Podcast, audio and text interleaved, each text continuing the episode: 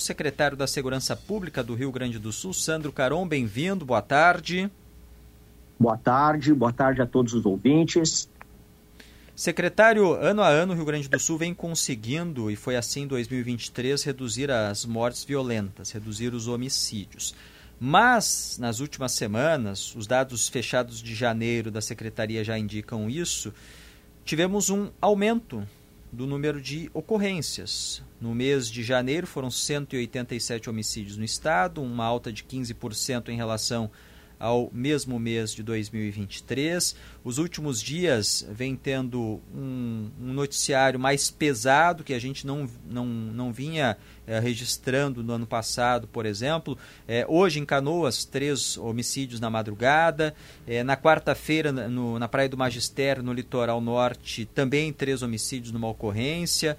Em Santa Maria, entre a tarde de quarta-feira e a madrugada de quinta, foram quatro mortes. Como o senhor avalia, de que forma as forças policiais, a inteligência, vem identificando a realidade destas primeiras semanas de 2024? Bom, nós é, tivemos aí esse aumento né, de homicídios. É, a avaliação da nossa inteligência, somado aos dados de investigação, apontam que o, o que gerou esse aumento de homicídios em algumas cidades aqui do estado foi é, o tráfico de drogas, né, em especial disputa entre grupos criminosos ou cobranças de dívida de tráfico, que é uma realidade que a gente tem, não só no Rio Grande do Sul, mas como de todo o Brasil, que de cada 10 homicídios, entre 8 e 9 tem como motivação o envolvimento de pessoas com tráfico e com crime organizado. Então, nós tivemos um recrudescimento de disputas é, entre grupos, em especial Canoas, é, Caxias, Santa Maria, como tu mencionou, Passo Fundo, e, e a nossa linha, claro, obviamente, é sempre com o objetivo de impedir que ocorra o homicídio, mas caso a gente não consiga impedir, a linha vem dar a resposta rápida. Né? O caso de Pinhal, que ocorreu aí há dois dias, já temos um preso. A situação de Santa Maria, é, dos homicídios que ocorreram também há dois dias, nós tivemos já três pessoas presas, um quarto integrante do grupo responsável pelos homicídios trocou tiro com a brigada, acabou alvejado e veio a óbito. Mas a nossa linha é exatamente essa, né? Que trabalhamos para impedir, para não deixar ocorrer, mas obviamente que não conseguindo impedir é uma resposta firme que tem que ser dada e de maneira muito rápida pelo Estado para deixar claro que nós não vamos admitir a impunidade aqui. É, estamos já com várias medidas. Desde a segunda quinzena de janeiro, nós estamos já com várias medidas com o objetivo de conter essa alta.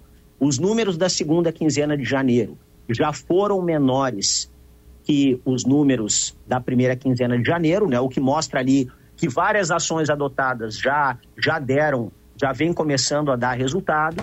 Estamos até agora, né, nesses e, e deixando muito claro, isso é nesses primeiros 15 dias de fevereiro, nós já temos também um número menor de homicídios, inclusive um número menor de homicídios no comparativo já com fevereiro de 2023 né? Então, é, deixando muito claro, esse é o número dos primeiros 15 dias, mas já temos então em fevereiro um número menor de homicídios do que em fevereiro de 23. E estamos contendo essa alta com ações de inteligência, ações de integração.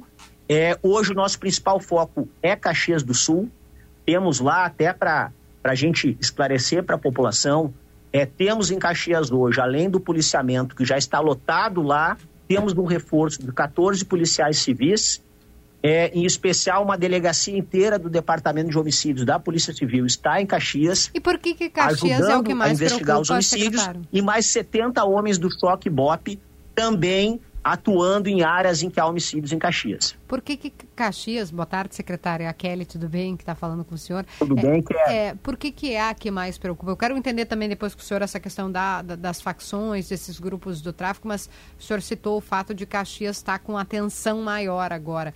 É porque lá a disputa entre grupos é mais acirrada? É porque vocês entenderam que é preciso um trabalho de inteligência? Qual é a explicação?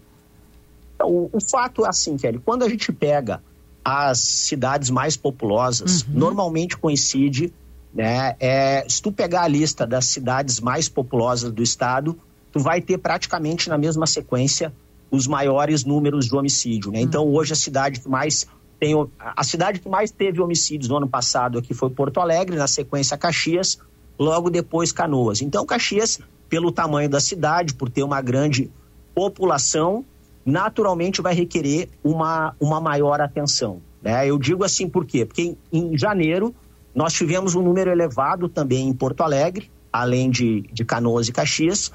É, as ações já deram um resultado muito grande em Porto Alegre, né? Quando a gente pega os primeiros 15 dias de fevereiro desse mês em Porto Alegre, a gente tem uma redução de 60% em relação aos homicídios de fevereiro de 23 em Porto Alegre. Então, aqui já está dando resultado. Caxias, porque assim, é, é importante que as pessoas entendam, não há uma estratégia única do Estado para recrudescer esses conflitos em todas as cidades. Esses aumentos que ocorreram em algumas cidades foram em razão de disputas é, pelo tráfico ali local. Né? Em alguns municípios, as ações adotadas em janeiro já deram mais efeito, como Porto Alegre, Passo Fundo. Né? Outros municípios a gente segue uma atenção especial e diria que Caxias hoje é o principal foco, porque o principal número, né, o maior número de homicídios é, nesse mês agora de fevereiro foi ali em Caxias. Então, obviamente, a gente vai botar toda a estrutura que for preciso lá para conter esse aumento, tá?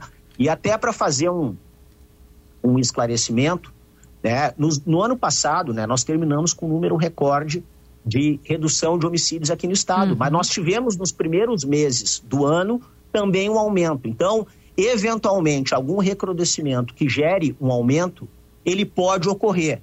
Agora, qual é a nossa linha aqui? É uma resposta rápida. A gente quer ver se no segundo mês já coloca em queda novamente.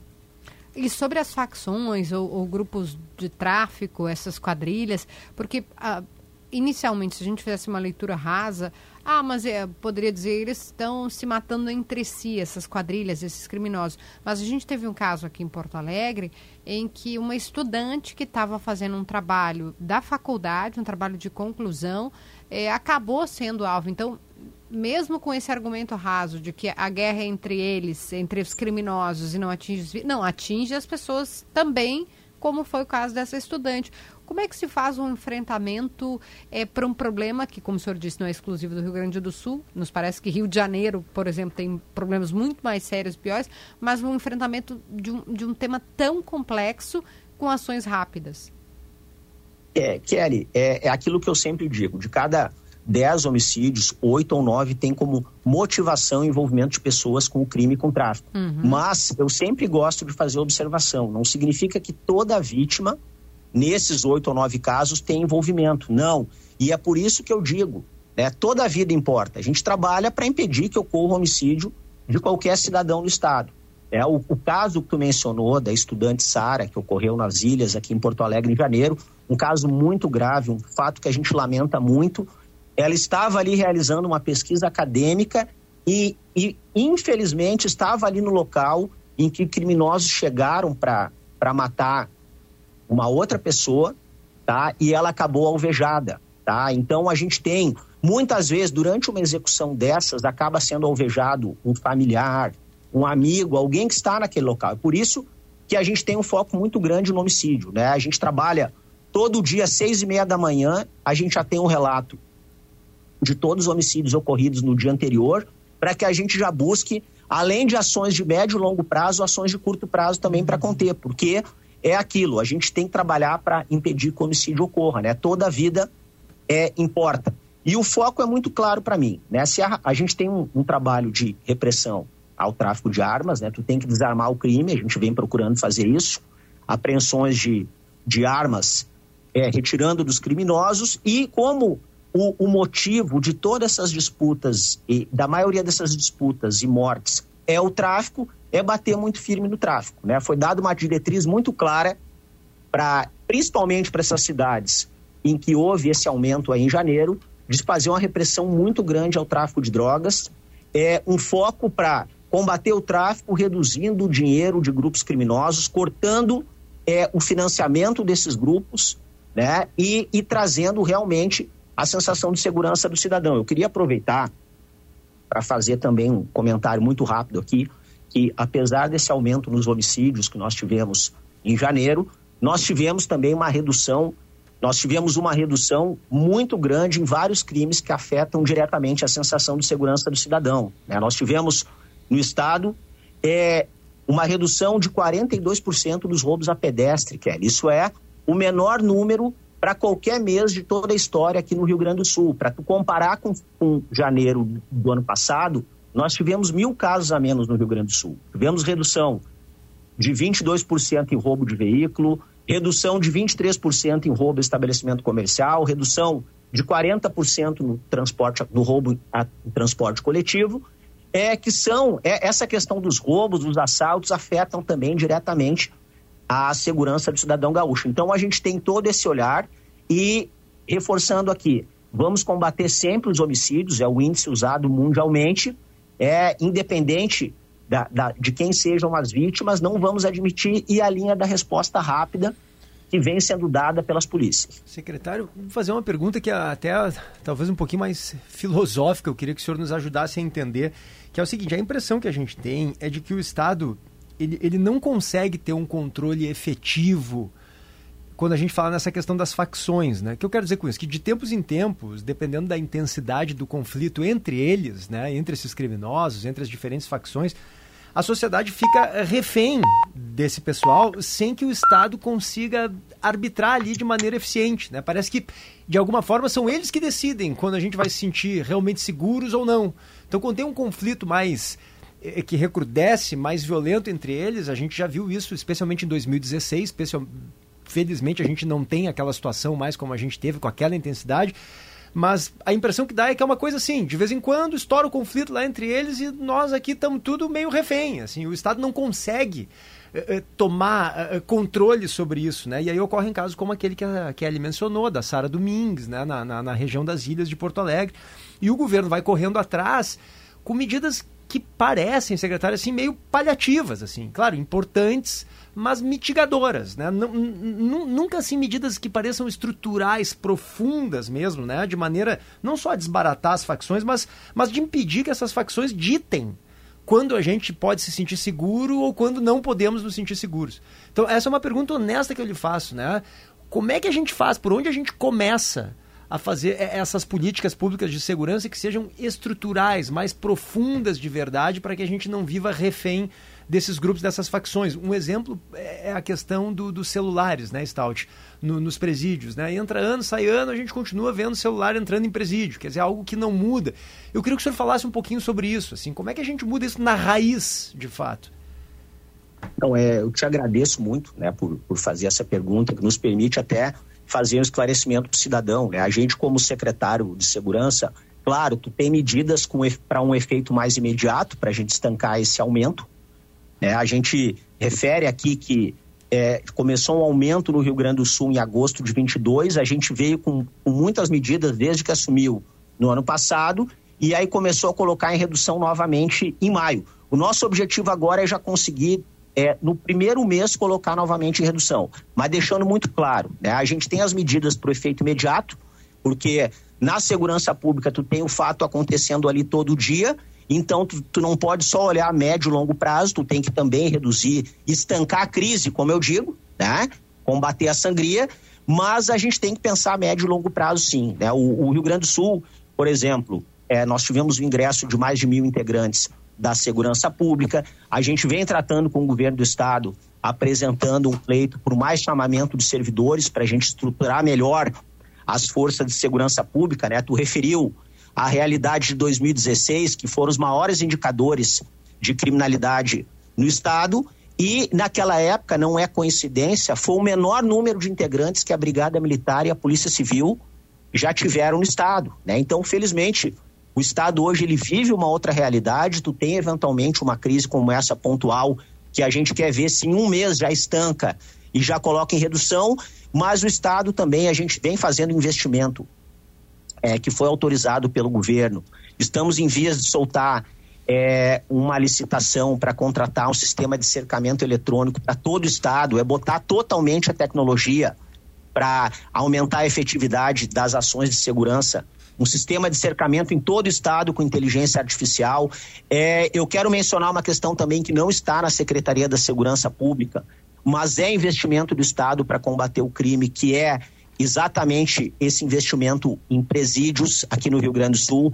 Tem uma secretaria própria que cuida disso e inauguraram recentemente a PEC 2, sendo feita toda uma reforma para um novo presídio central, está em vias de ser inaugurado o estabelecimento de segurança máxima. Então, isso aí que tu mencionou, por exemplo, dos celulares dentro de presídio, é uma coisa que hoje o Estado tem como foco e eu aposto que essa reestruturação também no sistema prisional, somado a, a, ao aumento dos efetivos das polícias que vem sendo tratados com o governo, vão nos trazer, sim, resultados mais efetivos, como tu disse, com algo mais duradouro, né? Para a gente não ficar sempre combatendo crise e buscando conter eventuais incêndios que surjam, né? E aí eu acrescento aqui o último elemento, que é uma discussão que, que vem sendo, hoje vem ecoando, felizmente, que a gente precisa urgente nesse país debater alguns uhum. ajustes na lei penal e processual penal, tá? Hoje, infelizmente, a lei brasileira é branda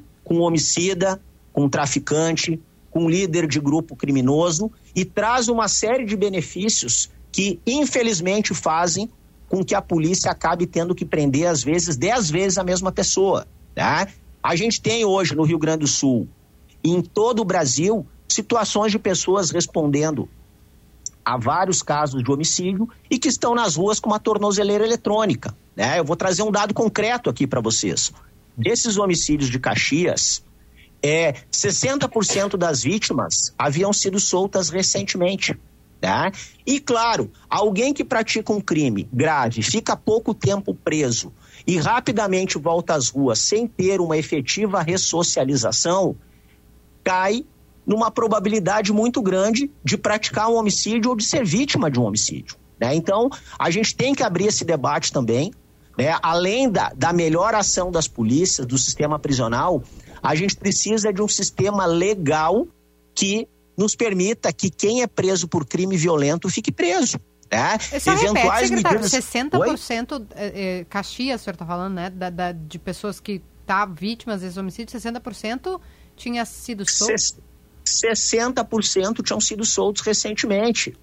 É, então, assim, é aquilo que eu sempre digo: isso, isso é a lei hoje no Brasil que gera esse tipo de benefício.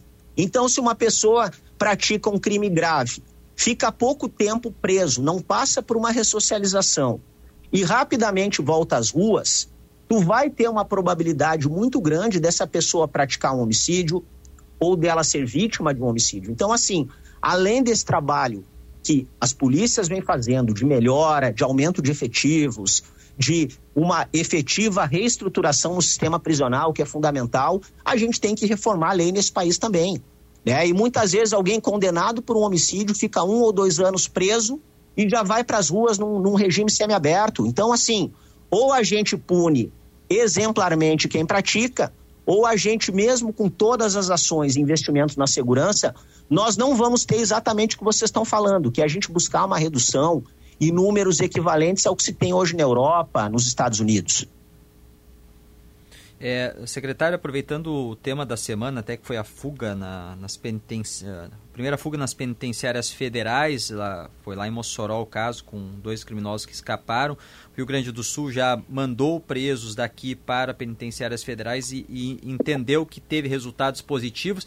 Diante desse cenário hoje que nós temos aqui de, de mais homicídios em início de ano, o senhor fala de acirramento de, de facções, seja uma contra a outra, ou, ou a própria facção é, matando integrantes, ou então pessoas que tinham dívidas. É, existe algum plano de transferência de mais presos do Rio Grande do Sul para as federais?